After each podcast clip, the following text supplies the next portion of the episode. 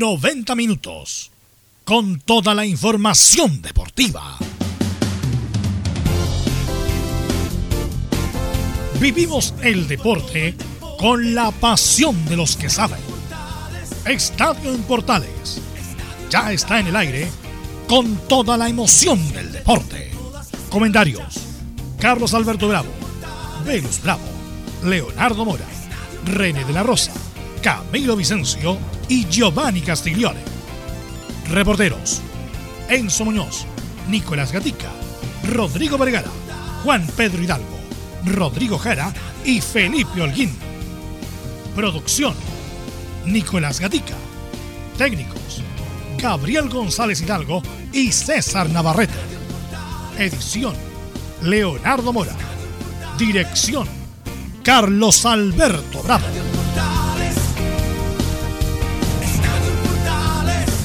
Estadio en Portales es una presentación de Ahumada Comercial y Compañía Limitada. Expertos en termolaminados decorativos de alta presión.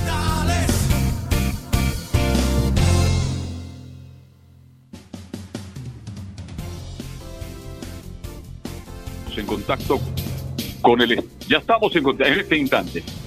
Bueno, el día 14 de septiembre del 2020, temperatura muy grata, igual que ayer, sobre los 23-24 grados. Pero vamos a hablar de fútbol, de todo lo que pasó el fin de semana con la preocupante actuación de Colo Colo ante Calera, la sacó barata Colo Colo ante Unión La Calera, que llegó, llegó y no supo periquitar. La U enfrenta a Cobresal un rato más la transmisión de Portales Digital a partir de las 15 con 30 minutos. Y hablaremos también del debut, ¿no es cierto?, del Real Betis, con Bravo y Pellegrini, dos chilenos que fueron noticia en el día de ayer. Así que este y mucho más en la presente edición de Estadio en Portal. Vamos con ronda de saludos. ¿Cómo está Nicolás Gatica? ¿Cómo le va? Buenas tardes. ¿Qué tal Carlos Alberto de toda la sintonía de Estadio en Portales? Buenas tardes, claro, vamos a revisar justamente el post partido, lo que dejó el empate 0 a 0 entre Colo Colo y La Calera, la estadística de ese partido, por supuesto, y las voces, en este caso la voz del único que habló, el técnico Gualberto Jara, y también cómo se prevé el partido de mañana a las 19.15 entre Colo Colo y Peñarol. Perfecto, muchas gracias. Ya está en Rancagua, así que tendremos el informe con Enzo Muñoz de todo lo previo al partido con Conversal. ¿Qué tal Enzo? ¿Cómo estás? Muy buenas tardes. Buenas tardes, Carlos Alberto. Sí, para este partido que será transmisión de Estadio Portales, como usted lo señalaba, precisamente con una universidad de Chile que va a repetir, obviamente, la formación que terminó imponiéndose en el norte de nuestro país contra Iquique. No hay grandes sorpresas, no hay grandes novedades. Eso sí, Galani no está ni siquiera en la situación. Eh, todo esto producto del tema médico, que lastimosamente no se ha podido recuperar, pero ya obviamente para la vuelta, que será de esta próxima semana, el día domingo, para el partido con Unión Española, ya debería estar el mediocampista universitario. Perfecto, y mucho más con Enzo Muñoz. Católica es puntero, ¿ah? Y saca ventaja. El único equipo que le podría alcanzar con cierta opción por ahora, falta mucho torneo, es justamente Unión Española. Pero ya viene la Copa Libertadores y se viene Gremio. Cristiano Holguín, ¿cómo te va? Buenas tardes. Muy buenas tardes, Carlos Alberto y a todos los oyentes de Estadio en Portales. Eh, recordemos que ayer, como bien lo mencionabas tú, el cuadro de la Universidad Católica ganó por 3 a 0 al Audax Italiano, donde se impuso con mucha categoría en líneas generales la franja, donde anotaron César Pinares, también anotó Luciano Agüet y un autogol de un jugador del cuadro del Audax Italiano. Esto y más en el informe de Estadio en Portales. Perfecto, muchas gracias Cristian. Hasta un ratito más. Y saludamos ya al internacional, el ex árbitro FIFA, don René de la Rosa. ¿Cómo está, don René? Buenas tardes. Buenas tardes, don Carlos, ¿cómo está usted? Un saludo a todos los oyentes de Estadio Portales y a todo el equipo. Aquí para comentar una fecha más del fútbol nacional. Y sobre todo esos penales que se cobraron en Rancagua, René de la Rosa. Uy, uy, uy, uy, uy, uy. Vamos a comentar eso y mucho más. Don Leonardo Isaac Mora, ¿cómo le va? Buenas tardes. ¿Cómo le va, Carlos? Aquí estamos, pues atentos y también preocupados, como muy bien usted lo decía, respecto a lo que está pasando principalmente con Colo Colo. ¿ah? El partido del día sábado, de verdad, que, dejó varias dudas eh, en lo que fue allá en el, estadio Nicolás Chaguán Nazar. Así que bueno, de eso y más conversaremos esta jornada acá en Estadio Portales. Este y mucho más en la presente edición de Estadio Portales. Pero ahora, titular. ¿Y qué los lees? El Nico Gatti, titulares para la presente edición. Exactamente, vamos entonces con los temas de esta jornada aquí en Estadio en Portales, día lunes. Comenzamos con el fútbol, claro, donde ya lo adelantó Felipe Elguín, Católica la víspera de su duelo por Copa Libertadores goleó 3 a 0 al Audax. Se afianza como puntero exclusivo, aunque claro, espera los resultados de la U y la Unión para ver a cuántos puntos quedará de estos equipos. El que no pudo acercarse a los cruzados fue, claro, como lo revisábamos, la calera, que no logró vencer a la ordenada defensa colocolina. En la jornada dominical, Wander ratificó su alza venciendo a Huachipato, que a su vez viene en baja en su rendimiento. Luego Higgins no aprovechó su triunfo ante Colo en el Monumental y perdió como local ante Everton. Con esto el elenco de la sexta región sigue penúltimo. En Chineros por el Mundo en Italia aseguran que Vidal no pasa de esta semana para confirmar su llegada al Inter. En España, en tanto, claro, adelantamos Pellegrini y Bravo debutaron con un triunfo en el inicio de la Liga Española. El Betty ganó los descuentos a la vez. Y cerramos en Inglaterra, donde en un partidazo en la Premier League, el Leeds de Bielsa perdió 4-3 con el campeón Liverpool. Esto y más en Estadio en Portales. En Estadio en Portales revisamos las polémicas de la semana. Junto al ex juez FIFA, René de la Rosa. Para mí siempre va a ser juez FIFA René de la Rosa. Cuando veo a algunos colegas con dirigiendo, mi estimado René de la Rosa, ay, ay, ay. Me empiezo a meditar empiezo a, recordar viejos árbitros. Ha bajado el referato, el referato en Chile, pero en fin, es otra generación. Entramos de inmediato. Em, cada cual de nosotros debe tener alguna polémica. Yo me quedo con los penales de O'Higgins y Everton. ¿Qué pasó? Sobre todo en el primer penal, René. Sí, don Carlos, eh, tuve la oportunidad de, ver todos los, eh, los acontecimientos de esta fecha. Eh, la verdad me llamaron mucho la atención eso, eh, penales que en realidad, eh, como usted, voy a, voy a tomar una, una palabrita que, se, que mencionó usted con anterioridad, eh, ya no es el mismo nivel del, referato, no porque yo no esté, sino que eh, hay que destacar también y no desmerecer el, profesionalismo, la, la, el fútbol futbolístico que tenían los, árbitros antiguos. Bueno, ha cambiado, todo el fútbol ha cambiado y también así conjuntamente el arbitraje.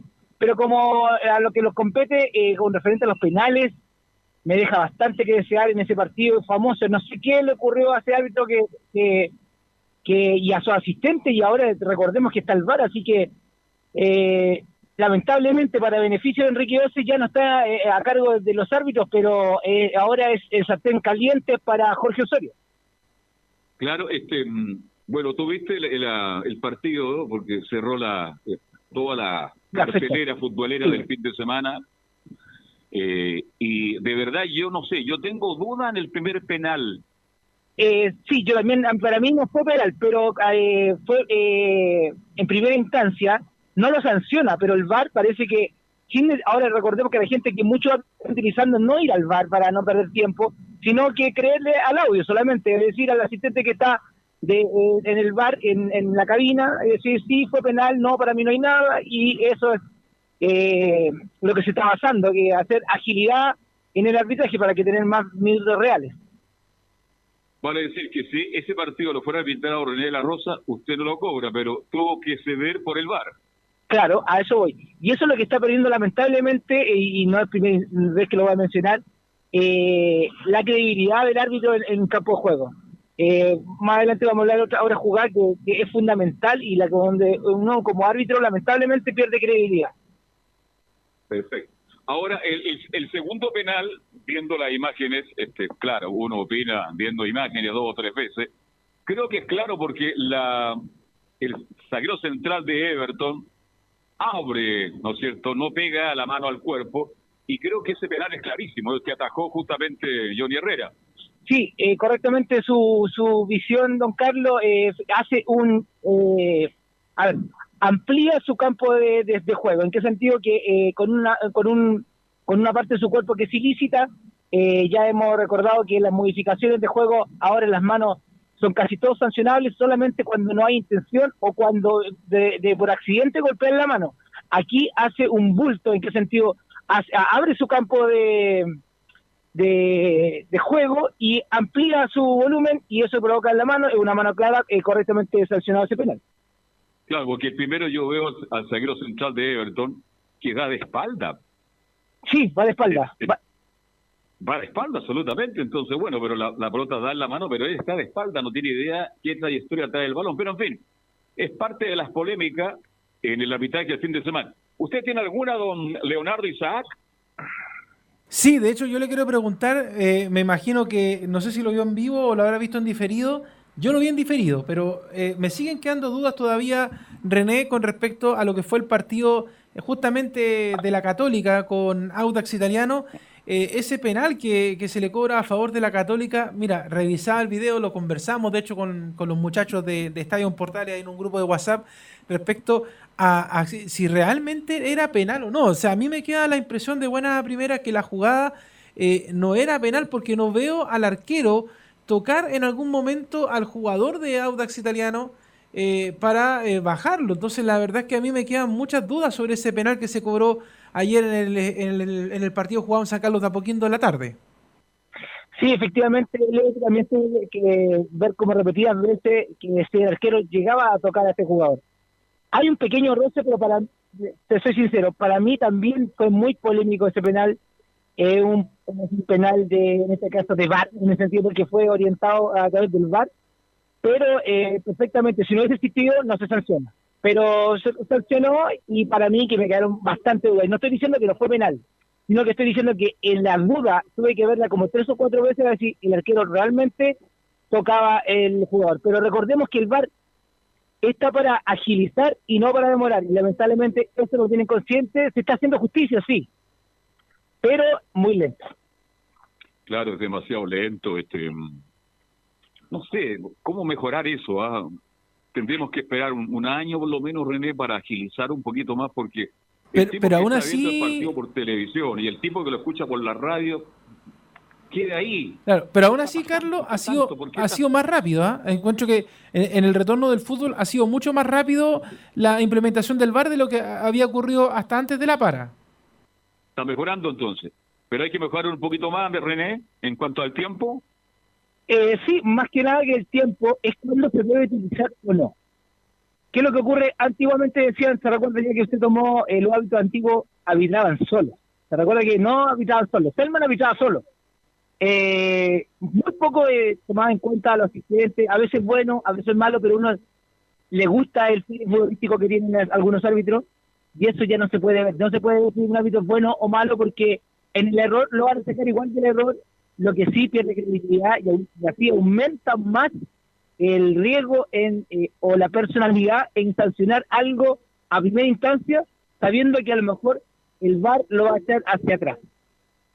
Ya, pero me queda, me queda claro porque ese penal que comentaba Leonardo Montego, bueno, cambió la historia del partido y Católica ganó fácilmente 3-0 a Audio Italiano. Hay penales y penales, hay momento y momento en un partido, cómo se cobra y hasta qué punto perjudica o favorece a uno u otro equipo, René.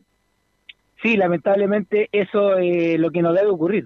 Eh, favorecer o demerecer a un equipo, el árbitro es siempre tiene que ser imparcial su equipo. yo creo que es la mentalidad de todo árbitro. No estoy diciendo que, han favorecido o han perjudicado a algún equipo, sino que la credibilidad, vuelvo a repetir, la credibilidad del árbitro tiene que ser para ambos equipos, los que los dos, para que los dos salgan eh, tranquilos.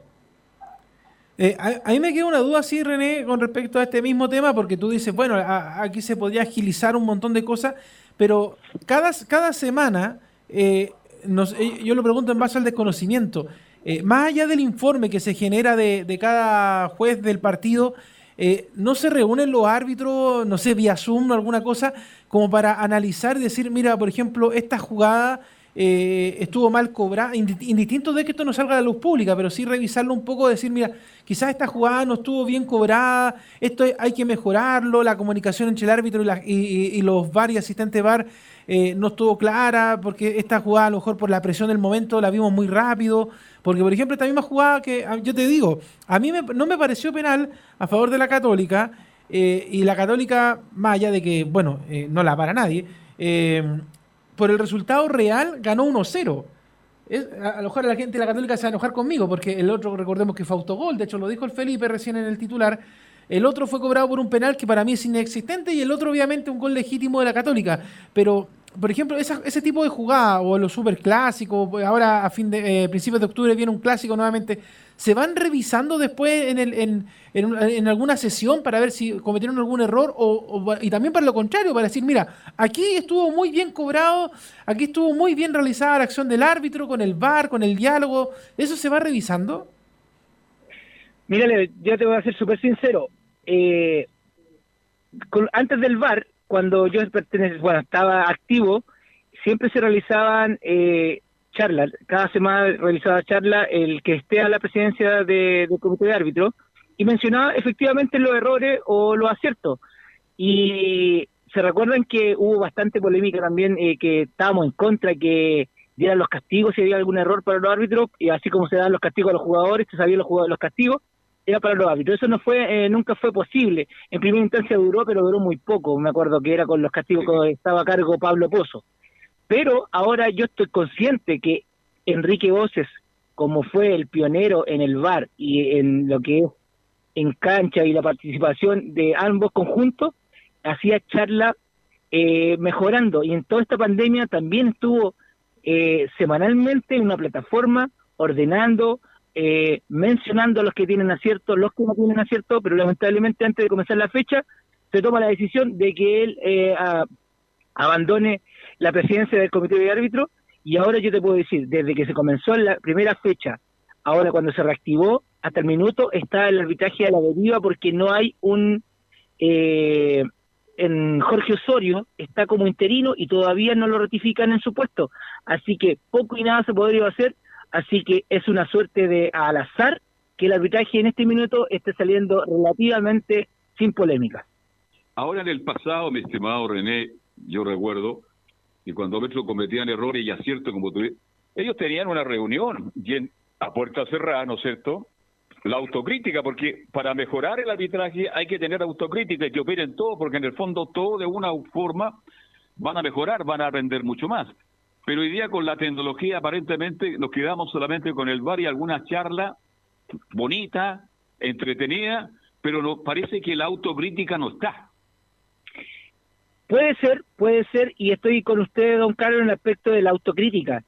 Eh, lo que ocurrió con el VAR y las y las modificaciones que se han realizado a, través de la International Board por FIFA para todos los eh, países miembros ha ido perdiéndole eh, no autoridad, porque autoridad nunca la va a perder el árbitro en el campo de juego, nunca debería perderla o nunca la debería perder, eh, eh, dejarla aparte por otro gremio. Me refiero a que controle eh, un robot eh, el partido. No, no, no, no, no.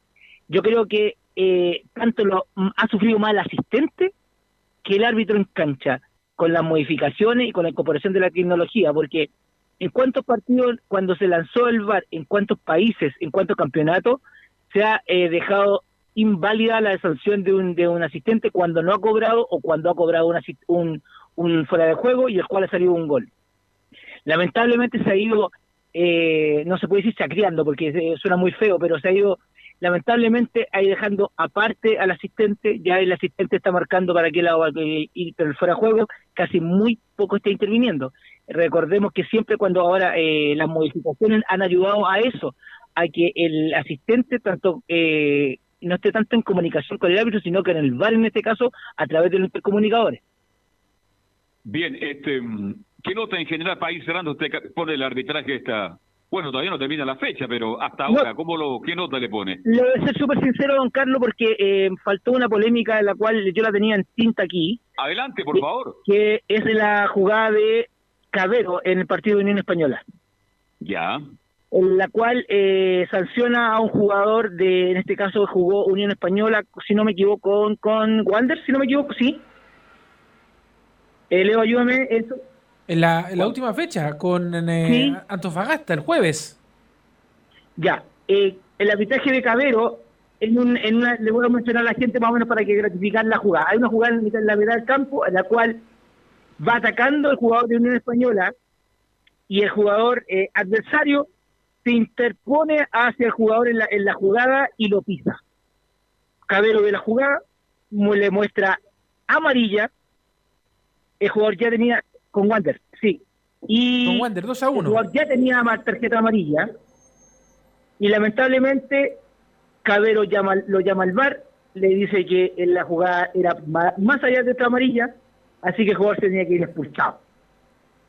Y así que Cabero va, va a la imagen, ratifica con el VAR, siendo que en la, en la primera instancia la, la sanción de Cabero fue correcta, para mí la visión fue correcta, y lamentablemente el VAR lo hizo salir de, su, de su criterio y hace eh, expulsar al jugador, en este caso de Santiago Wander. Así que eso es lo que yo estoy, eh, en lo que estoy en contra yo del VAR y estoy en contra también de la, de la valentía del árbitro. Si yo veo una jugada que para mí fue eh, para amarilla y el VAR me dice no, que para roja, lamentablemente ahí está el criterio del árbitro. Porque para la imagen de televisión se va a ver el pisotón o se va a ver el empujón o se va a ver la patadita que yo no pude ver en primera instancia, pero yo me quedo con la jugada que yo me preliminar. A eso voy. A lo, a lo mejor ha cambiado mucho, ha cambiado mucho, ya estoy yo fuera hace, hace sus años, pero eh, mi criterio no cambiaría, no cambiaría. Vale decir, si el VAR le recomienda roja y él aplica amarilla, él, lo importante que, más allá de dar la imagen, que mantenga la amarilla, ¿no? Es que si no, nadie más creer después, don Carlos. Es que es, mi, opini- es mi opinión. Es mi opinión, a lo mejor para la comisión, para la gente que está a cargo del arbitraje en este minuto y para la persona que está arbitrando porque quiere ir a futuro, quiere seguir arbitrando, quiere no quiere ser castigado, a lo mejor va a cambiar la sanción. Pero a veces hay que tener, hay que tener, ser valiente y creer en lo que uno está haciendo. Bien, yo di, cuando hablo de la cantidad de hechos que tenemos, en Chile tendremos cuatro árbitros de buen nivel, Bascuñán, Tobar, mm, dos más, y, y por Dios que cuesta, ¿ah? cuesta. Pero cuesta. mire- En fin, vamos a ver. ¿ah? Sí, mire, mire cómo eh, usted lo, lo ratifica. Eh, tenemos dos árbitros que están en la retina de, de cualquier fútbol, de cualquier televidente, cualquier persona que no Sí. sabe de arbitraje, que es Roberto y Bascuñán.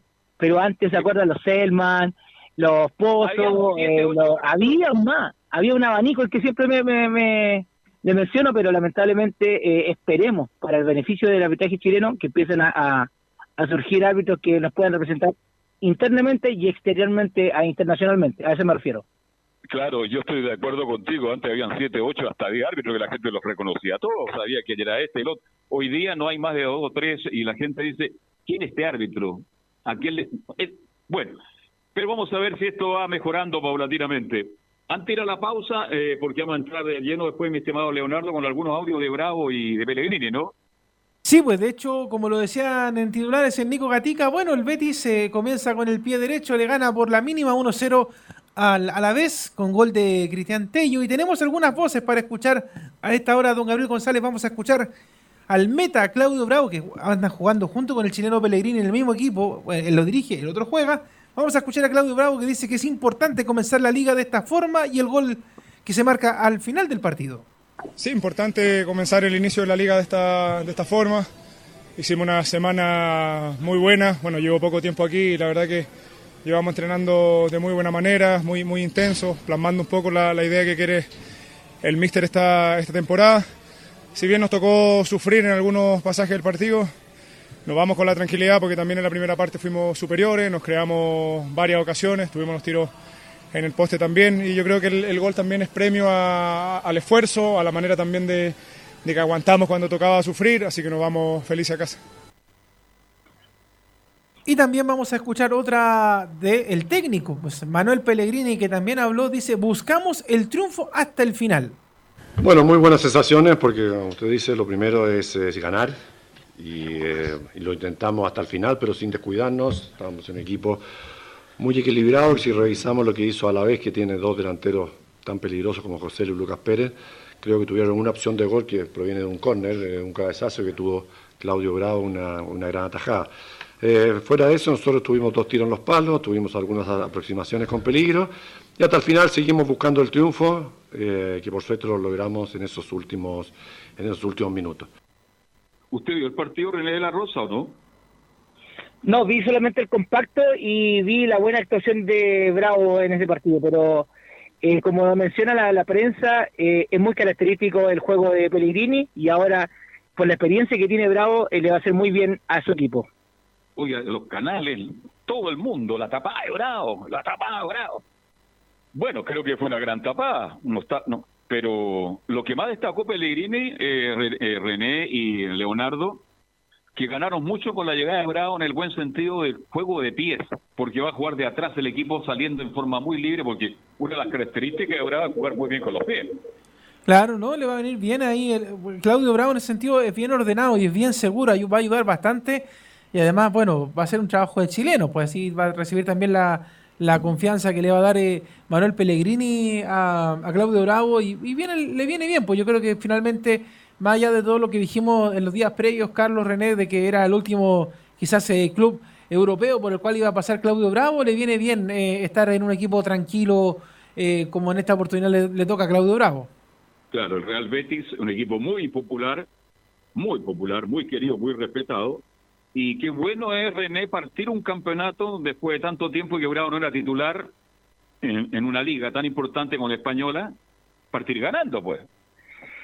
Sí, es un golpe de mucho ánimo, de mucha eh, esperanza para Bravo. Recordemos que es un, es un puesto, el del arquero es muy ingrato, para la edad que tiene Bravo, para el nivel que está en este minuto jugando, para lo poco que ha jugado y va a empezar a jugar, es muy grato verlo, eh, es muy grato en realidad, usted dice, es una jugada, es una tajada, claro, todo arquero para eso lo tienen, pero eh, destacan eso y yo creo que la prensa tiene que eh, seguir apoyándolo, así como también cuando comete errores lo destruye, pero es muy bueno partir ganando y más de dar respaldo a su técnico, y a su juego. Y como para eh, destacar lo que hace mucha falta, y yo me doy cuenta en los partidos que se empezaron a comenzar y en los eh, campeonatos internacionales, el arquero, qué nivel de jugar con el pie, es un jugador más. Bravo es un jugador más. Y creo que eh, eso fue cuando Cadete, cuando le hicieron jugar como delantero, parece que jugaba como delantero, y eso lo hizo, la práctica lo hizo y lo, lo bien que lo juega. A veces todos cometen errores, pero eh, la confianza está en los pies también de Bravo. Claro, ayer leí una nota, no, en un programa de radio muy importante que hace Aldo Rómulo Esquiapacase, al cual fui yo invitado, y por razones de programa no pude, por la roce de horario. Antes que llegaras tú, Leonardo, yo fui invitado a ese programa que... Y ahí este, el gringo Ness decía una cosa que es bien interesante. Aquí se trabaja en Colo Colo formando arqueros para que sean terceros arqueros, no para primero ni segundo. Y tiene toda la razón, porque después de Bravo, ¿qué otro arquero ha sacado Colo Colo de las divisiones menores que pueda ser titular? No, ninguno. De hecho, todos los que, por ejemplo, en un momento apareció, no sé, no queda ninguno, es que ninguno bueno. De hecho, el Velo, o sea, el Enzo acá me menciona uno, pero es que no, no sé, la verdad es que hace rato que Colo Colo no, no saca arquero, así que yo diga, eh, puede ser titular, que lo puedo colocar en, en, o lo puedo vender incluso. No sé, se me venía hasta el nombre de, de Carabalín incluso, pero la verdad es que no, por ejemplo, no, en realidad no, no tiene jugadores en, en la portería al menos exportables Colo Colo hace mucho rato. Los trae de afuera, son internacionales, trajo a Villar, como, trajo a Orión. Claro. Eh, bueno, Carlos. Los últimos 20 años de Colo Colo en el arco, el 80% son figuras de afuera. De afuera, sí. Y eso habla muy mal, no de quienes trabajan en la formación, René de la Rosa. Habla mal de que el club, bueno, Colo Colo, un equipo grande, no va a arriesgar, pero sería bueno arriesgar un poquito más también para que algunos jóvenes tengan la posibilidad de llegar a la primera división, René. Sí, el, es muy importante lo que menciona y yo creo que es más importante para la gente que está, eh, o los muchachos que están en las inferiores de cada equipo grande, para eh, su meta llegar, su, su, su espíritu de llegar a, primer equipo como todo, o, eh, por última instancia sería préstamo, pero lamentablemente los equipos grandes como contratan gente ya con experiencia, lamentablemente haciendo un tapón a, lo, a las proyecciones. Y las poco y nada que de los entrenadores valientes o que se la han jugado por jugadores eh, debutando en primera división han sido muy pocos y yo creo que eso hace falta para beneficio de las eh, escuelas formativas como para el nivel nacional. Mira lo que está pasando, se está comentando que Pinto ya le estaría quitando la titularidad a Cortés, dos arqueros de afuera, y están apostando que Pinto debiera jugar el próximo martes contra Peñarol. Así que es un tema que vamos a ampliar luego con el informe del Nico Gatti. Claro. Don René, Que tenga una buena tarde, pues. Una gran Igualmente, don Carlos. Igualmente, don Carlos, a todos los oyentes de Portales y a esperar de que nos comentemos y comencemos a hablar de menos polémica y de más arbitraje el día miércoles. Así que muy buenas tardes a todos los oyentes. Carlos, antes de la pausa, dos temas. Bueno, primero hablarle de que volvió la Premier, ahora sí para Enzo, que se había despertado temprano la semana pasada, se equivocó. Eh, para eh, Cosas que pasan, ¿no? Eh, a propósito de los fanáticos de Marcelo Bielsa, que fue un partido peleado, el Liverpool le ganó cuatro goles a tres al Leeds, pero fue un partido peleado. No sé si usted vio algún compacto. ¿Qué le parece ese partido, Carlos? No, extraordinario. ¿Mm? Yo creo que fue, un partido de ida y vuelta. Un Liverpool, equipo campeón, equipo con figura, y Bielsa con algunos refuerzos, pero le hizo un partido. Oye, si la gente destaca mucho el juego, el partido, no mereció perder el Leeds si le hicieron dos goles de penales, pues Leonardo. Claro, por eso digo, si fue un partido bien peleado, de, de mucho y de vuelta el, debut de Bielsa en primera. Fue un gran, gran partido y eso habla muy bien de los equipos, como los para Bielsa, lo que tuvo que jugar el libro para ganar ese partido y también otra cosa. Es muy entretenida la red inglesa definitivamente, ¿no? Sí, no, de verdad que muy, muy muy, muy, muy buenos partidos se vieron el, fin de semana. Y, de hecho, bueno, dentro de los resultados, para darlo rapidito, el Fulham ahí que eh, perdió ante el Arsenal tres goles a cero. Ya dijimos lo del Liverpool con el Leeds, el Crystal Palace que le ganó 1-0 al Southampton, el Leicester City que ganó 3 a 0 de visita al Albion, el Tottenham que perdió ante el Everton por 1-0 y para hoy día quedan dos partidos y mañana eso los comentamos, dentro de ellos el destacable el Chelsea que juega a las 4 y cuarto y hay otro partido ahora a las 2 de la Premier, pero ya volvió y ahí uno le va mirando sobre todo lo que está haciendo Marcelo Bielsa ahora jugando en primera división en la liga inglesa. Así es, bienvenido Bielsa, ojalá que, tú sabes que la responsabilidad de Bielsa es una sola, mantener al equipo en la categoría. Claro, y por eso eh, uno le, va echando el ojo a lo que hace Marcelo Bielsa. Y bueno, hay una, una, comunidad completa. Si recuerda que cuando Marcelo Bielsa subió a primera, ya de hecho todos le estaban echando el ojo y, que se quedaba, que no se quedaba, y, y finalmente se termina quedando. Se vio quedando un partido extraordinariamente bien jugado y bienvenido del fútbol inglés a las pantallas. Y otro dato que, que le quiero dar ya, para que lo vayamos, esto es como una prepauta, como se diría, echándole el ojo. Mañana va a ser un día clave para ver qué pasa con las clasificatorias. Se podrían postergar las fechas de octubre para noviembre y otros postulan jugar en el 2021. Así que atentos porque mañana es día clave para ver qué va a pasar con eso.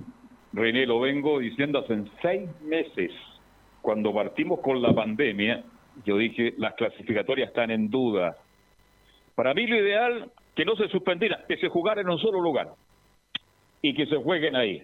Pero usted me está dando una información que yo, más o menos, lamentablemente, venía investigando. Es muy probable que el próximo año tengamos clasificatoria y no este año.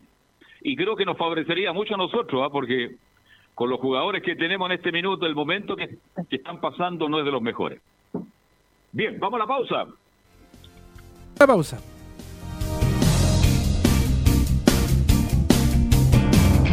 Radio Portales le indica la hora. 14 horas, 7 minutos. Comercial IAC y Compañía Limitada. La mejor calidad mundial en laminados decorativos. Comercial IAC y Compañía Limitada es Vertec en Chile. San Ignacio 1010, Santa Rosa 1779, Avenida Mata 446 y Portugal 501. Comercial IAC y Compañía Limitada es Vertec en Chile. AIG Legal es un estudio de abogados cuya misión es entregar una asesoría directa, veraz y personalizada para todos los ciudadanos. Contamos con especialistas en derecho de familia, herencias y derecho laboral, entre otras áreas. Visita nuestra página web www.aiglegal.cl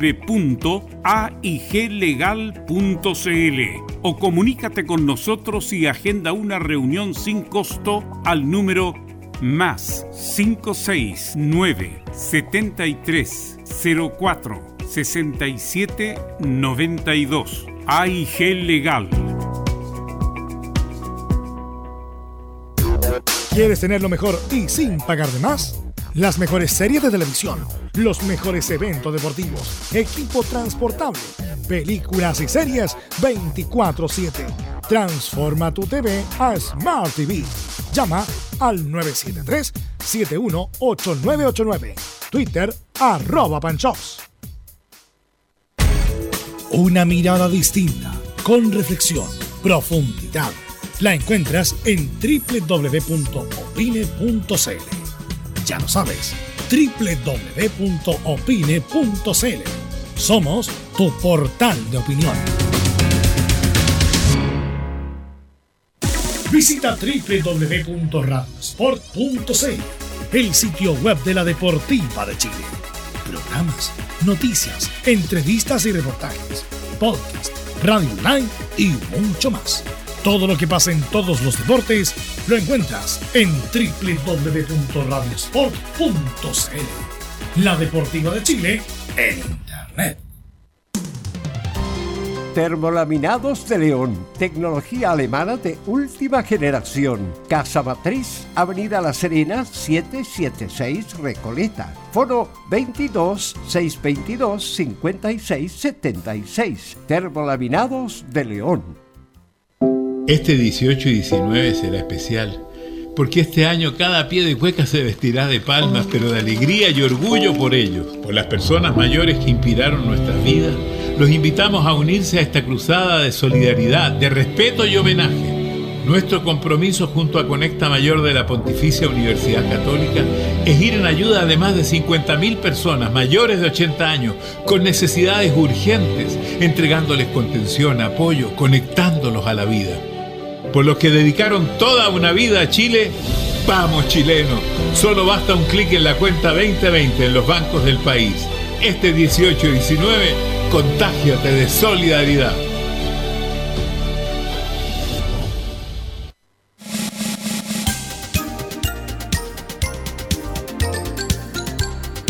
Radio Portales, en tu corazón, la primera de Chile.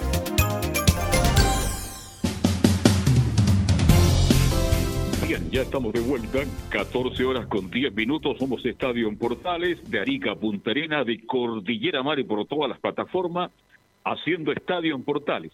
Y nos metemos con Colo Colo, que es noticia, fuera y dentro de la cancha Nicolás Gatica.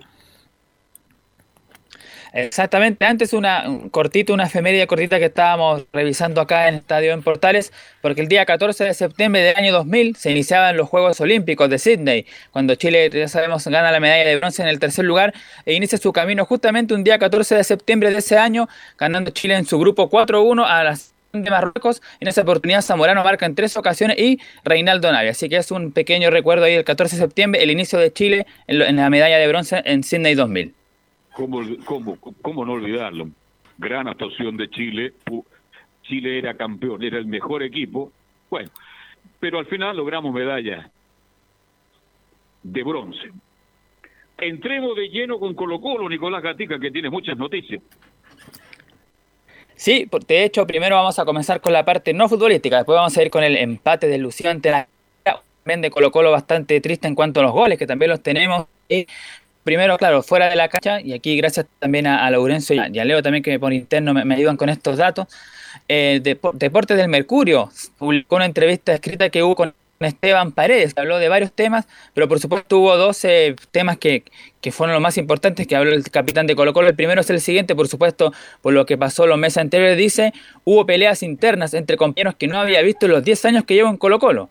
Fue una de las primeras confesiones que dio justamente Esteban Paredes. Eso fue como lo primero, lo que tiene que ver con esa con ese tema de las peleas que hubo en, en Colo Colo entre los jugadores y los dirigentes. Y la otra es el tema de Leonardo Valencia que dijo esto, lo siguiente, Paredes, me tiene muy mal el tema de la violencia hacia la mujer, es muy duro, potente, como capitán y como persona estoy totalmente en contra. Tengo mamá, esposa, hermana, tía, sobrina y no me gustaría que le pasara lo que le sucede a muchas mujeres de este país.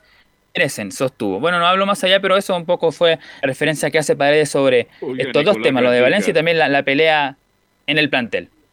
Oiga, Nico, este, y le pregunto a Leonardo, obvio que lo que pasó en el camarín de Colo Colo fue muy grave, si lo comentamos, pero siempre se niega, siempre se niega. En un equipo donde hay jugadores muy experimentados, muy avesados, donde la personalidad es fuerte, obvio que hubo problemas y qué bueno que Paredes lo reconozca. Claro, lo reconoce ahora porque le quedan, a lo mejor va a jugar cuatro o cinco meses más Leonardo y se va para la casa. Bueno, es lo que hace rato veníamos hablando, o sea, cuando uno ya se quita la presión dirigencial, futbolística, eh, claramente ahí es donde uno aprovecha de decir lo que, lo que... Hay otros, por ejemplo, como Johnny Herrera, que también lo hacían en, en, en la U, pero eh, Esteban Paredes, aunque se le renueva el contrato y todo, es una persona que, digámoslo, además, Carlos Alberto, dicho sea de paso, es muy correcto. A pesar de Sí. que las cosas que, que diga, que, que molesten, que llamen la atención, es muy correcto. Y además declaraciones como las que está haciendo Esteban Paredes en estos días, tampoco es que sean, uno diga, no, es que está, está equivocado, es desatinado, no, mentira. Lo que él está diciendo son verdades absolutas de lo que está pasando en el interior de Colo Colo, si queramos o no, todo lo que está rodeando al cacique, el tema Valencia, el tema dirigencial, el tema de Gualberto Jara, todos esos temas afectan en la cancha, queramos o no. Claro, hasta Peter de la le escuchó una declaración. Ha sido el peor, presidente, dice, de la historia, el señor Moza.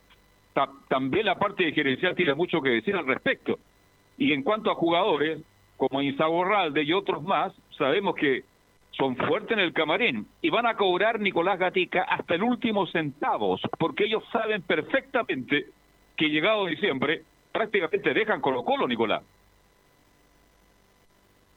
Sí, exactamente, pues son jugadores obviamente más experimentados, como Mouche, como también el mismo caso de, de Juan Manuel Insaurral, de Matías Saldivia, que ha estado lesionado, que de hecho no ni siquiera va a aparecer el día de mañana. Valencia, lo más seguro que tampoco siga el, día de Colo Colo. Sobre Paredes y Matías Fernández tampoco sabemos cómo van a estar a fin de año, así que claro, hay queda mucha gente que se podría ir a final de temporada. Y otro tema, bueno, eh, sobre el tema Valencia porque habló Harold Mike Nichols, pero estas declaraciones por supuesto no están en audio, pero sí están escritas.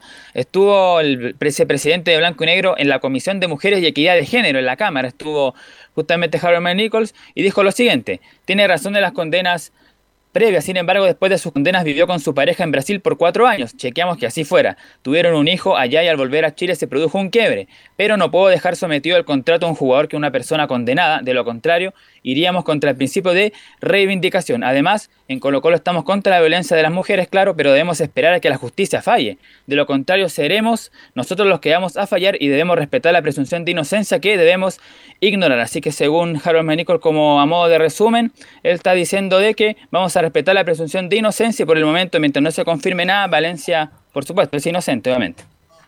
Obvio. Bien, dejemos ese capítulo ahí eh, y entremos a la parte futbolística porque más allá de lo mal que jugó Colo Colo con Calera, ya se viene la Copa Libertadores con Nicolás Gatica. Sí, por supuesto, causó preocupación en Colo Colo el rendimiento que tuvo el equipo y antes de pasar a revisar justamente las declaraciones del técnico Alberto Jara, que obviamente a los hinchas no les simpatiza para nada lo que dice, dice, claro, siempre dice el mismo discurso y el juego no mejora. Y justamente sobre el partido frente a la, a la calera surgió este tema importante. Por ejemplo, decir que en cuanto a los goles que ha marcado Colo Colo, han jugado 15 partidos oficiales entre el torneo local, continental y la Copa Chile. En estos tres torneos, Colo Colo ha marcado solamente 16 veces, lo que promedia 1,1 gol por partido. El de Glosse es el siguiente. Siete de estas conversiones corresponden a volantes, seis de Leonardo Valencia, varias de lanzamiento penal y otra de César Fuentes. Los ocho restantes se lo distribuyen entre Volados, Blandi y Paredes con dos goles, Javier Parragués y Pablo Muche con uno más, más un autogol. Y por último, en los últimos dos partidos, Colo Colo frente a O'Higgins y La Calera no anotó y además tuvo menos de cinco llegadas al arco. Bien, bastante claro el resumen que usted entrega. Oiga, Blandi está en Colo Colo todavía, ¿no? Todavía está, pareciera que no, pero todavía está. Mire, Carlos. Parece que se quedó, se quedó en Buenos Aires, Blandi, porque de verdad jugó como titular ante Calera, mi estimado Leonardo, y más allá de las ganas, bueno, deseo nada más. El, par- el partido en general de, de Colo Colo ante la calera, que fue transmisión de Estadio en Portales, fue horrible. La verdad es que uno esperaba que, que Colo Colo hiciera, no sé, algún intento, que, que probara algo. La verdad que se veía un equipo sin ganas, un equipo muy pacato. De hecho, conversaba después con el Nico la después de la transmisión y, y hablábamos de esto, de la preocupación que está generando Colo Colo más allá de, como bien decía el Nico en el titular, del sector defensivo, que de verdad eh, tapó todas las molestias que le hizo el cuadro cementero. La verdad es que yo no sé si es por el tema de Gualberto Jara, que ahora apareció el tema de Luis Mena entre medio. Yo no sé qué le está pasando a Colo Colo, que no tiene... Vamos a decir que tiene llegada al arco, pero tampoco son jugadas que compliquen mucho a los, a los goleros de los equipos rivales. Es un equipo que se está quedando sin idea. La verdad es que es demasiado preocupante la situación de, del cuadro popular, sobre todo lo del sábado ya en la muestra final de que Colo Colo es un equipo que está haciendo nada, que, que no está jugando a nada y además mañana ya tiene un partido por Copa Libertadores, pues Carlos. Así es, con Peñarol que también viene con problemas, porque se fue Forlán. Dos equipos con problemas, dos equipos grandes, en un grupo donde están parejitos y todos tienen opción, mi estimado Nicolás Gatica, de pasar a la otra fase. Claro, todos tienen tres puntos. El Wilterman de Bolivia, Colo Colo, Peñarol y también el cuadro de Atlético Paranense. Antes de pasar a revisar una probable formación de mañana y justamente en qué está Colo Colo trabajando ese partido ante Peñarol, vamos a también a dar a conocer el árbitro del partido. Vamos a escuchar unas dos de Gualberto Jara. La primera sobre el partido frente a Unión La Calera, dice el técnico Albo, conforme no estamos, queríamos llevarnos los tres puntos. Bueno, conforme no, porque queríamos este, llevarnos los tres puntos pero hemos mejorado, hemos mejorado, eh, especialmente en la actitud, eh, en el ritmo del, juego, la intensidad del juego. Estuvimos más agresivos hoy día.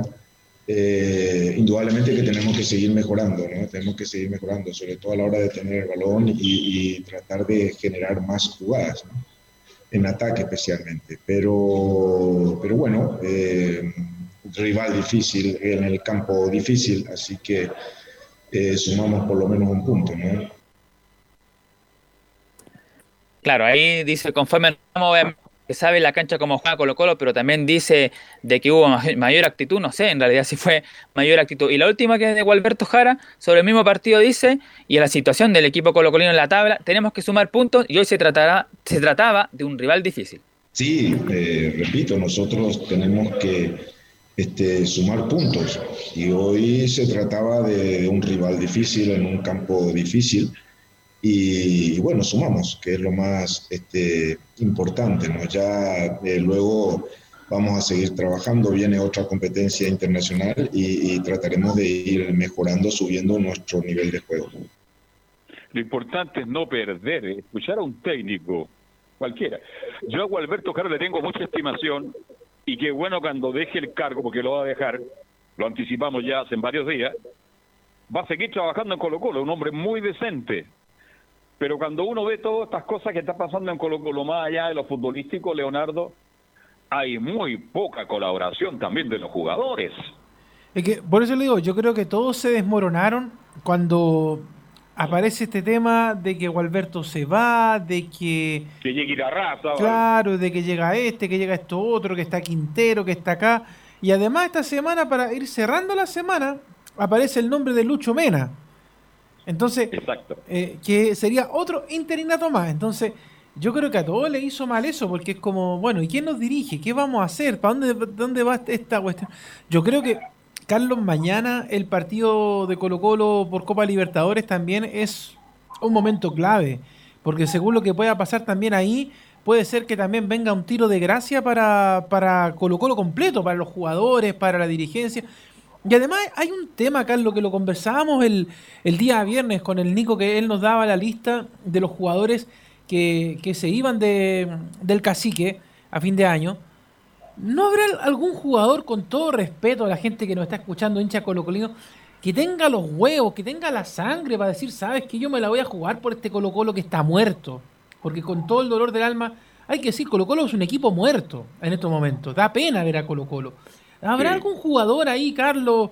No sé, un canterano o alguno de los que hemos nombrado siempre, Insaurralde, Monche, Blandi, Opaso, toda esta lista de jugadores que, tenga ganas realmente de ganar en Colo Colo, porque la verdad es que yo no sé si están mirando Colo Colo, primero, la tabla actual del año 2020 y la tabla general, la tabla del descenso, que también esa en algún momento empieza a pasar la cuenta. Entonces, ¿estarán preocupados realmente de eso o simplemente es un camarín que ya quiere que esto se termine pronto y cada uno irse por su lado nomás y cobrar el sueldo a fin de mes? No sé. Eso es lo que me, pasa con Colo Colo ahora. Esa es la sensación que nos queda a todos quieren cobrar hasta el último centavo, que es bastante plata, y van a tomar sus maletas porque posibilidades de seguir en Colo Colo, por lo menos cuatro o cinco jugadores no tienen ninguna. Y el único que hace gol, el único que a lo mejor tiene gana, es Paredes por Nicolás Gatica. Entonces es muy poco para lo que lo que la gente pretende de Colo Colo. Dios quiera, que no me equivoque, yo lo dije también, perdone que hablo en primera persona, pero que si el señor Jara perdía uno o dos partidos, no le ganaba la U y perdía con Peñarol, para la casa con Nicolás Gatica, porque la presión va a ser muy fuerte. Sí, exactamente, porque justamente la gente ya, por lo menos con la U se salvó, pero con Peñarol, claro, también tendrá una prueba de fuego, aunque como lo comentaron ustedes, Peñarol también viene mal. Tuvo, cambió el técnico Diego Forlán, está con Mario Saralegui, que tampoco ha ganado muchos puntos, así que también está complicado. Bueno, antes de, cerrar el, informe entonces, eh, decir dos cosas antes. La primera, que Colo Colo inscribió cinco jugadores juveniles para esta siguiente parte. Recordemos que por lo de la pandemia, la Comebol permitió ampliar la lista de buena fe, por lo que ahora en vez de 40 jugadores van a ser 50, y este plazo para inscribirse vence este viernes 18 de septiembre. Ante eso, Colo Colo justamente inscribió a cinco canteranos que en algún momento podrían ser utilizados. Por ejemplo, están arquero Julio Fierro, que fue seleccionado del Mundial Sub-17, defensor Pedro Navarro, los volantes Brian Soto, que ya ha jugado dos partidos, y Itan Espinosa, este, el agente, como lo mencionábamos el fin de semana, el sábado ahí con Cristian Frey, y el delantero Matías Colosi. Esos serían los cinco jugadores jóvenes que justamente incluye Colo Colo. Y la posible formación para mañana del técnico Alberto Jara dejaría fuera a Saldivia, que está todavía lesionado, no se recupera, y también quedaría fuera Leonardo Valencia. Esas puede ser citado, pero por lo menos del primer equipo no estaría Valencia. La formación sería la siguiente con Brian Cortés, volvería a Cortés, pese a los buen rendimientos de Pinto, Felipe Campos, Julio Barroso, el Chaco Insaurralde y Óscar Opaso en defensa como lateral izquierdo el Torta. En el medio campo César Fuentes, Carlos Carmoni y Suazo, que volverá a ser el volante creativo. Y en delantera, Volados Paredes y Pablo Mouch. Usted me dice que va a titular Cortés. Estaba leyendo en la mañana por ahí, por acá usted sabe que uno maneja información de que algunos están presionando para que sea Pinto el arquero titular. Mire, ahí tenemos otro problema en Colo Colo. Que hoy día el arquero titular, titular como Cortés, también ha perdido puntos producto del mal momento futbolístico, Nicolás. Sí, de hecho tenemos esa duda todos. Va a jugar Pinto, Brian Cortés. Bueno, por lo menos la que manejamos acá es con Brian Cortés, pero claro, todavía quedan más de 24 horas y más para el partido, así que mañana vamos a ver qué pasa. Pero por el momento sería Cortés el arquero. Chao, gracias, buenas tardes. Siempre grato saludarte, Nico Gatti.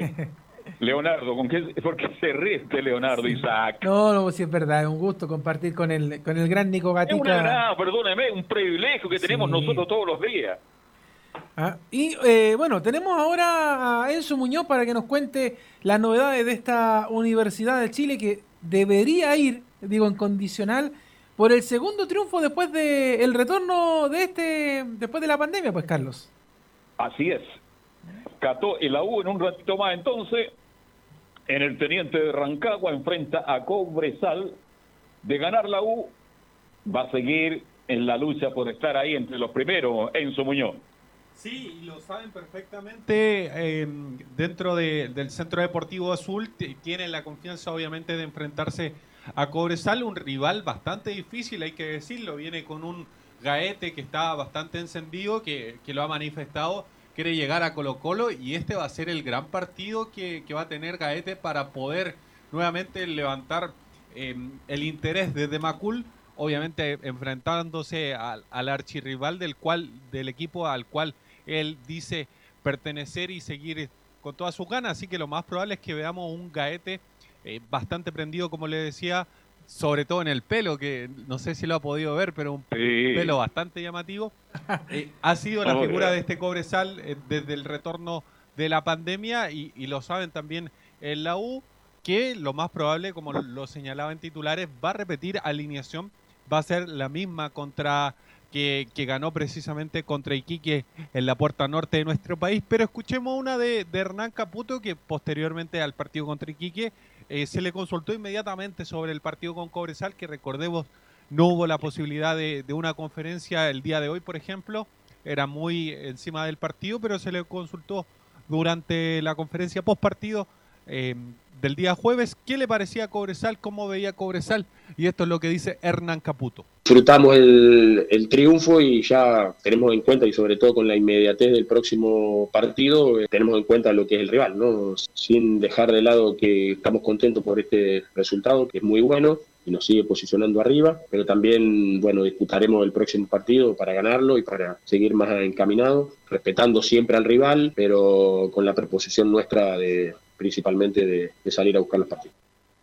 Ahí está la primera de Hernán Caputo, pero ahora escuchemos a un jugador que también se refirió, estamos hablando de Gonzalo Espinosa, el volante que, en un principio no iba a ser titular, pero producto de la elección de Sebastián Galani, que por lo demás no va a estar para este partido, producto de la elección que lo, que lo aquejó una semana antes de empezar el campeonato, pero que ya debería estar para el próximo duelo de esta próxima semana. Recordemos que este fin de semana no va a haber fútbol producto de de las fiestas patrias, pero ya la siguiente semana sí va a haber fútbol y va a tener que enfrentarse ante un complicado rival que viene bastante haciendo las cosas bastante bien con Unión Española. Ya para ese partido debería estar eh, precisamente Sebastián Galani. Escuchemos lo que dice Gonzalo Espinosa sobre el partido con Cobresal. Ellos vienen bien, eh, se hacen bueno se hacen muy fuertes en, en, lo que es su, su casa allá.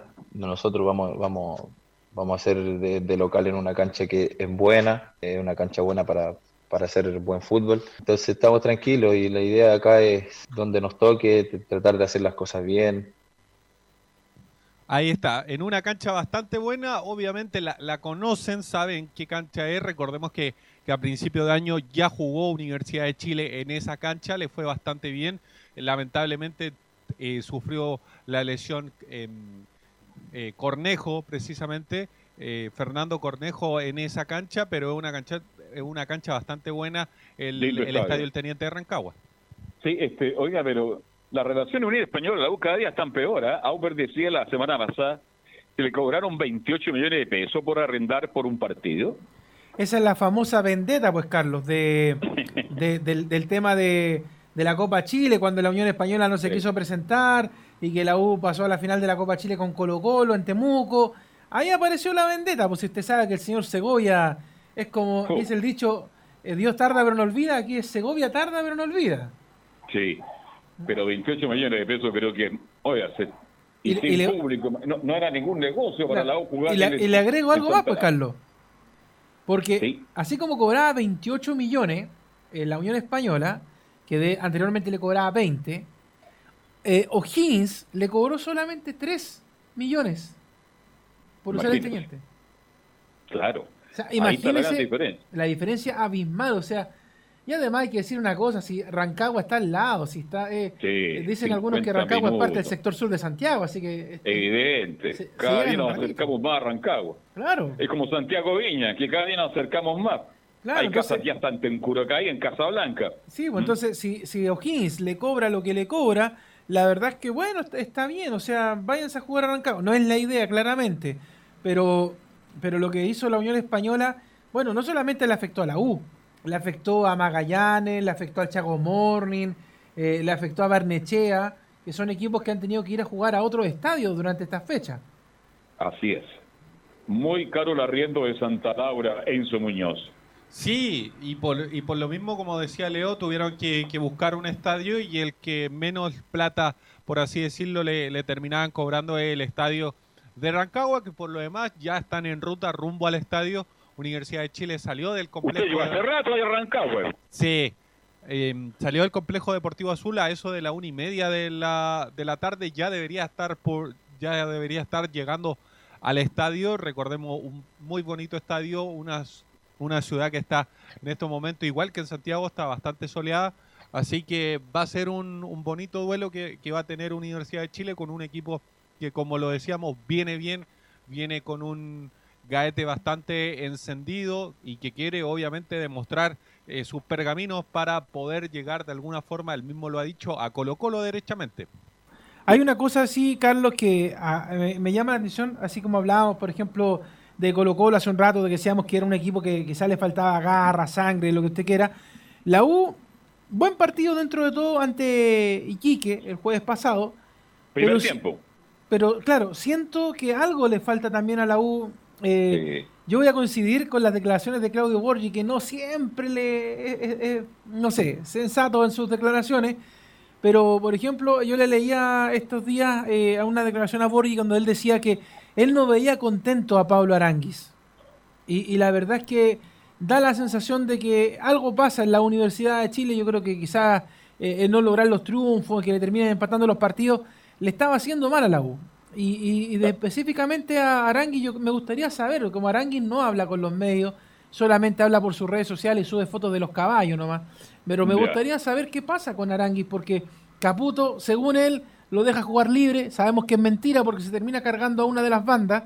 Pero algo pasa con el Arangui. No es el mismo Arangui, Carlos, que, no sé, el partido que se jugó con Calera a comienzo de, año, el partido que, se jugó, no sé, con, con Wanders, que la U lo termina ganando, sufriendo y todo. Pero no es el mismo Aranguis. Entonces, me gustaría saber qué pasa con algunos jugadores de, de esta Universidad de Chile que no los veo tan a gusto, no sé, algo pasa.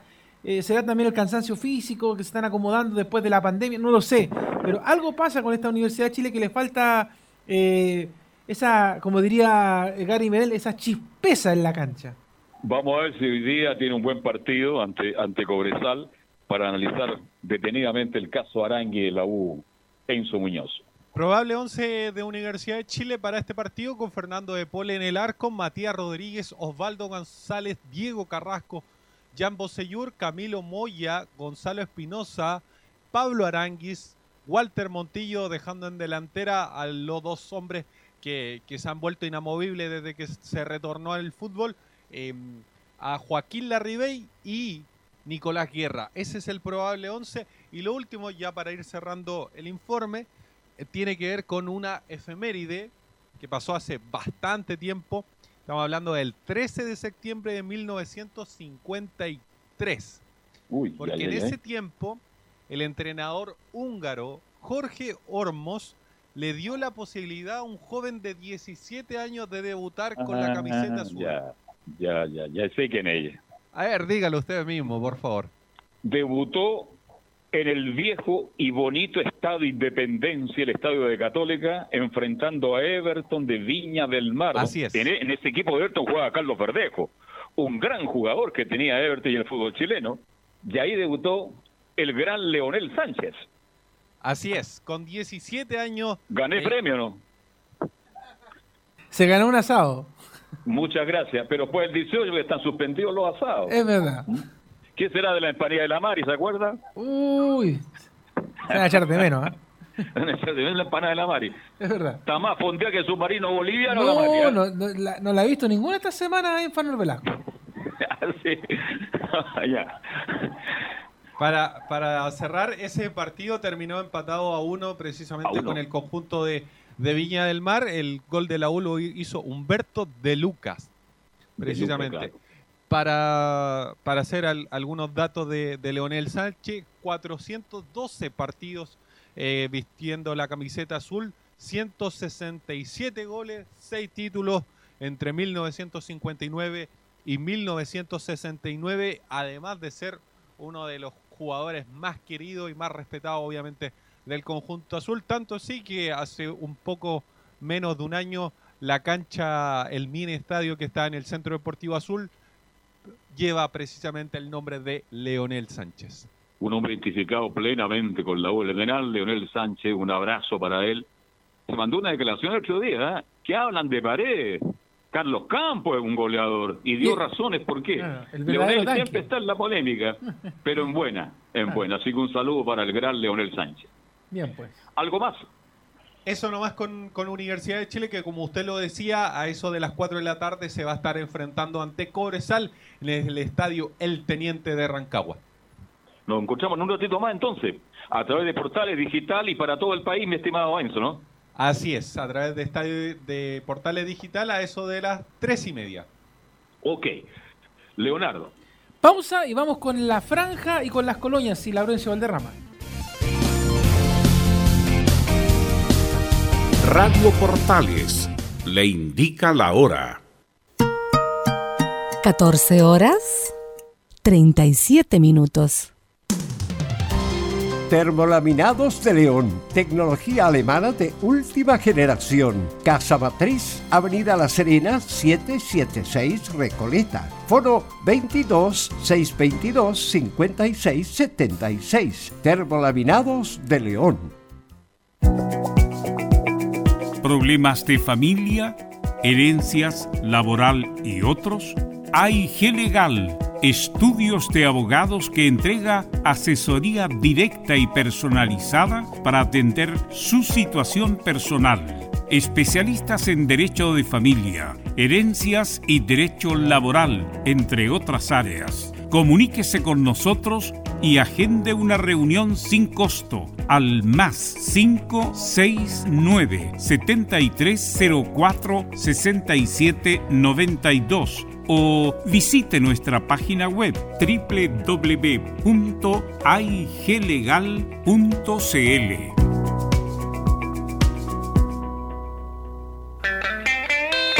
Hola, hola, ¿qué tal amigos? Qué gusto saludarles, soy Patricio Fres y les tengo una grata noticia.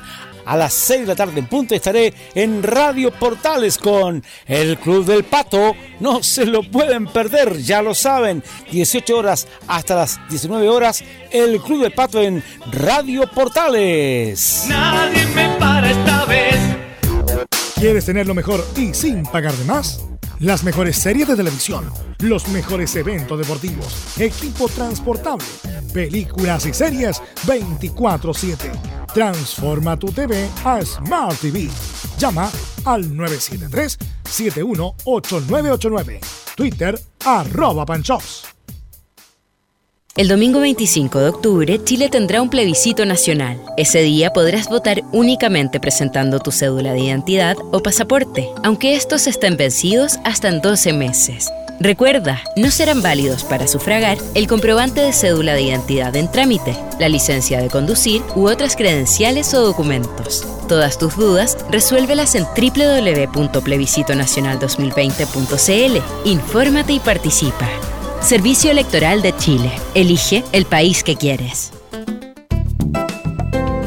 Comercial IAC y Compañía Limitada. La mejor calidad mundial en laminados decorativos. Comercial IAC y Compañía Limitada es Vertec en Chile. San Ignacio 1010, Santa Rosa 1779, Avenida Mata 446 y Portugal 501. Comercial IAC y Compañía Limitada es Vertec en Chile.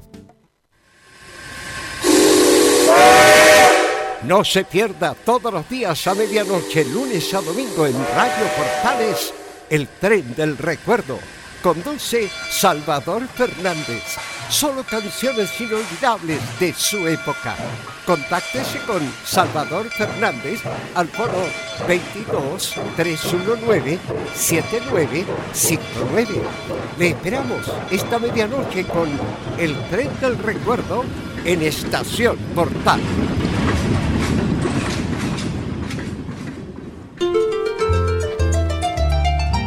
Radio Portales, en tu corazón, la primera de Chile, en el mes de la patria.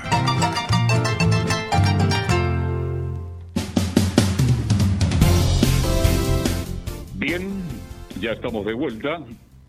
Somos Portales AM 1180 para todo el país a partir de las 15, eh, bien digo 15 con 30, Portales Digital, transmitimos el juego directo en directo de Cobresal la U. ¿Cómo puede enganchar la gente, Leonardo, para la transmisión digital de Portales? Es fácil, www.radioportales.cl en la parte superior de la página, ahí dice Portales Digital Audio y Portales Digital TV. También lo pueden hacer por Radio Chile, por TuneIn, por El Telón, por todos lados. O sea, usted busca Radio Portales Digital incluso en Google y ahí se encuentra con el relato Sí. de Carlos Alberto Bravo un ratito más del duelo entre la U y Cobresal. Estaremos con Enzo Muñoz, con Leo Mora, con Velus Bravo para la transmisión de ese juego tan importante. Pero ahora estamos con Católica y estamos escuchando ya a don Cristiano Olguín, a Felipe. Felipe Holguín, oiga, tremendo partidazo, más allá de lo que yo decía antes en el primer bloque de la Católica, los tres goles, la Católica está ganando, pero cómodamente a rival que se le enfrenta, y eso habla de que la cabeza está bien, o sea, el técnico Ariel Holland, de que los jugadores están funcionando bien, todo a pesar del el cansancio, algunos jugadores que están en recuperación, pero en general la Católica, Felipe Holguín, es un gusto verla en la cancha porque da muy buenos resultados, tiene un buen juego y gana tranquilamente. De hecho, tuvo solamente necesidad de un tiempo, o sea, una parte del partido, porque el segundo tiempo la verdad es que no hizo mucho la Católica, pero eso, eh, con eso basta y sobra para que la Católica siga ganando. Bien, muy buenas es. tardes, muchachos. A Leo Mora también ahí en el panel y a don... um, Hola, hola. queda en el cantero, hay Carlos Alberto. Sí. Eh, mire, eh, conté, muchacho, en resumida... Usted anda infectado ya, pare- anda- ¿verdad que anda vestido de guaso, no? No, no. Anda, No, anda no. comiendo sushi, dicen. Sí, sí, sushi sí, pero no. no. Eh, Eh, que era amante de la chelita. Eh, sí, más o menos, pero por ahí. No, no Ya. tanto. Sí, pero para contarle, muchachos, ya entrando en lleno a- al tema de la Católica, como bien lo mencionaba Leonardo Mora, ayer en la Católica tuve la oportunidad de verla in situ y, en lo que demostró en el primer tiempo, como lo mencionaban, eh, era muy lindo de ver, me trajo muchos recuerdos para, para la gente, para los que no conocen eh, o vieron a, la cuadra de la Universidad de Chile del 2011 cuando jugaba, cuando tenía Jorge Luis Sampaoli a ese equipo tan eh, de buen toque, de buena precisión. Eh, así es como juega la Católica y como jugó el día de ayer eh, ante Audax Italiano. Eh, también recordar también muchachos que ah, el miércoles tiene que enfrentar ya a, cuadro de gremio que empató también eh, uno a uno en el Brasileirao ante Fortaleza. Quien era un equipo que venía perdiendo, está en el lugar 15 en la, en la tabla ya en el Brasileirao. Y para ya Felipe. adentrarnos, muchachos, sí, dígame, don Carlos. Felipe, mira, Católica en, en el fútbol nuestro está sacando muchas ventajas. Ya hace Sí. dos años que está sacando ventajas. El gran desafío de Holland, el gran desafío de Católica, va a comenzar justamente el miércoles con Gremio. Ahí queremos ver a una Católica tan protagonista como el fútbol chileno y ojalá que le alcance para pasar la otra fase. Así es, como lo mencionaba usted, don Carlos Alberto. eh, con respecto a eso, vamos a escuchar al técnico Ariel Holland. ¿Qué les parece, muchachos? Que se refiere al equipo que le falta mucho por crecer.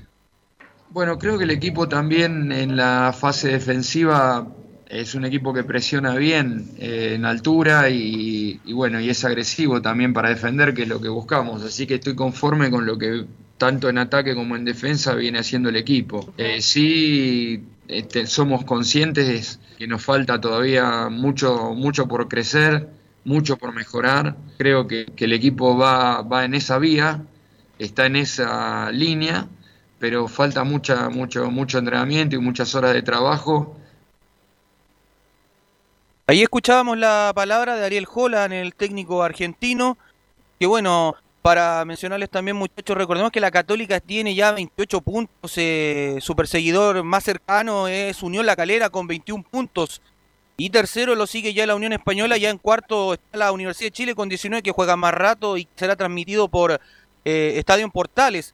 También muchachos, eh, cabe recalcar que como segundo, escuchemos la palabra del técnico eh, el Holland, donde se refiere a la racha goleadora del plantel, que gracias a eso y a sus jugadores quienes son eh, determinantes a la hora de anotar y de acrecentar el buen eh, momento que vive el equipo de Universidad Católica.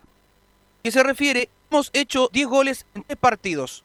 Hemos hecho 10 goles en tres partidos, ¿no? O sea, creo que, el equipo va encontrando su funcionamiento y desde el punto de vista, ya te digo, los goles a favor es, es muy importante para nosotros porque este, eso da, buena energía y, da buen funcionamiento de mitad de cancha hacia adelante.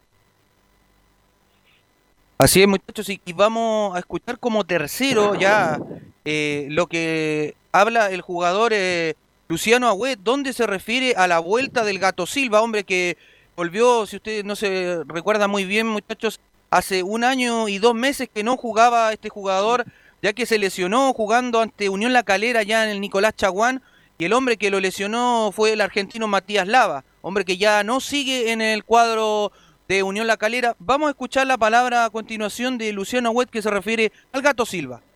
Lo que decide el gato, la verdad que es un- una alegría inmensa. Eh, estamos muy felices de tenerlo otra vez con nosotros. Sabemos la clase de jugador que es, la jerarquía que tiene, pero sobre todo en lo humano eh, es una gran persona. Siempre ha estado predispuesto para con el grupo, siempre se lo ha visto positivo, tirando para adelante, incluso en, en momentos graves de él. Así que eh, nada, la verdad que había una alegría inmensa, aún más por el gato que volvió que por el triunfo mismo.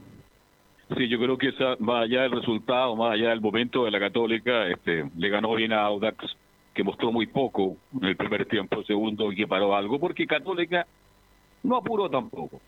Pero la vuelta del Gato Silva es, es una muy buena noticia. Este, metió dos pelotas muy buenas.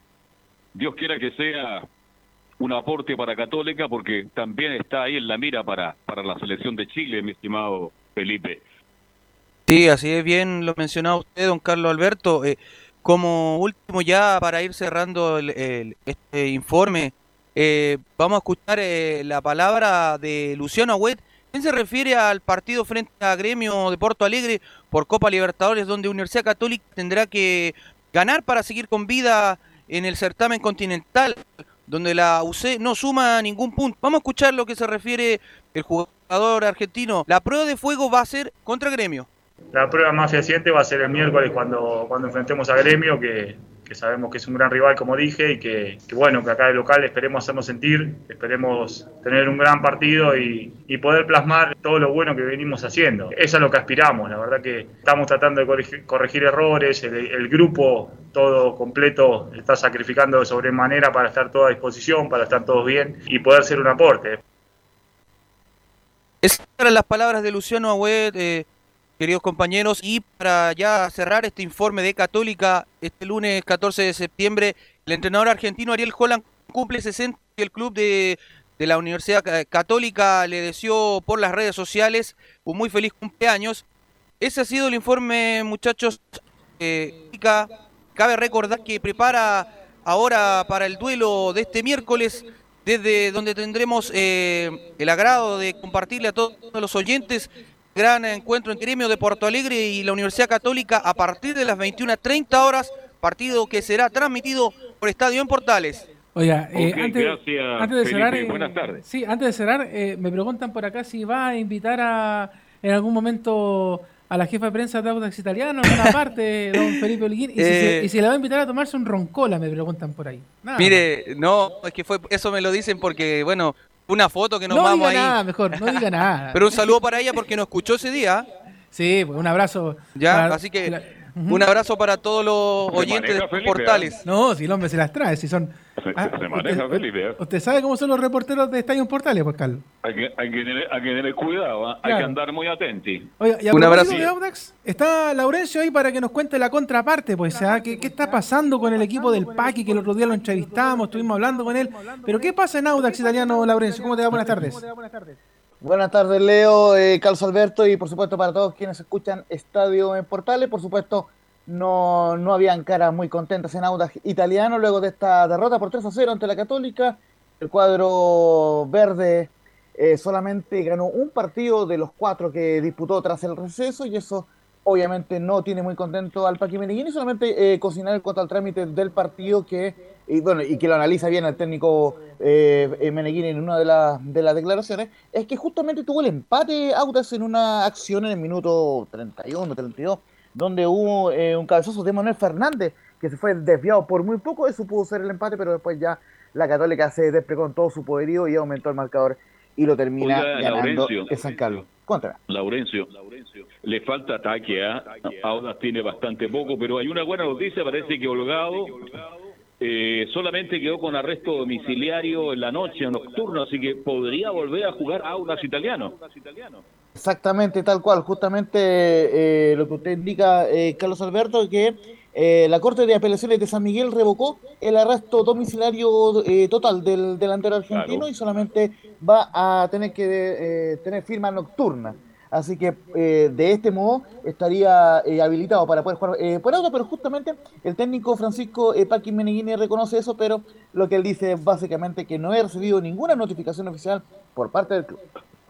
Sí, eso lo está gestionando la gente del club, los directivos y, y obviamente un tema más legal. Así que todavía no he recibido ninguna notificación oficial. De parte del club. Justamente, eh, Carlos Alberto, con lo que mencionaba usted es importante porque el día de ayer volvió, por ejemplo, el venezolano Je- Jesús Ramírez eh, como delantero e ingresó en el segundo tiempo y también está pendiente el retorno del Nico Orellana, el buen delantero formado en Colo Colo y que estuvo en el lado de Conce, que él volvería a la acción en el partido del 26 de septiembre, cuando el Audax reciba a Curicó Unido en la Florida. Eh, vamos con la con la con el, el análisis del partido del Paqui Medellín. Ojo interesante, él no busca la excusa en el penal que, que, que fue polémico el, segundo gol de Católica y dice que el segundo gol nos descolocó y debemos trabajar en eso. Creo que un partido parejo al principio. Ellos arrancaron un poquito mejor, después tuvimos situaciones de circulación con algunas situaciones de centro también. Creo que nos daba la sensación de que lo estábamos presionando bien por momentos y a poquito empezábamos a aproximarnos. Eh, nos meten el gol, obviamente un, un, gran gol ahí de, de Pinares con mucha calidad individual y creo que el segundo gol ahí ya directamente nos descolocó. Son situaciones que, que, tenemos que trabajar porque independiente de que sea penal o no sea penal, tenemos que seguir en partido y seguir compitiendo. Y creo que obviamente nos golpeó mucho el segundo gol de penal. Vinieron todas esas chances de ellos que nos dejaron muy, muy mala sensación. Y el segundo tiempo ya ellos ge gestionan el partido, lo manejan, sabiéndose superiores y, y el segundo tiempo ya totalmente condicionado por el, por el primero. Por el primero. Muchachos. Bien. A mí, este, a mí lo que me preocupa. Sí, a mí me preocupa, Carlos Alberto, perdón, eh, el tema de, de Paqui en general, porque ha ido a los tumbos, empate, eh, ahora pierde con la Católica, que bueno, es inapelable, lo, decimos, lo dijimos por respecto a lo que fue el partido ante la franja, pero, pero la verdad es que eh, Paqui no es un mal de té. Yo no sé qué está pasando en general con, con el Audax italiano que se queda corto, trata de hacer un, un buen planteamiento cuando comienza el partido, pero a la primera de cambio viene un equipo rival, le marca un gol y la Audax italiano inmediatamente eh, queda knockout. De hecho, el mejor partido para mí que de los que ha tenido Paqui en este retorno al fútbol fue el partidazo que le hizo a Antofagasta hace algunas semanas allá en el Calvo de Bascuñán, pero ha sido el partido que yo creo que ha jugado de mejor manera el Paqui Meneghini, sin decir eh, nada de respecto a lo que pasó ayer, Laurencio.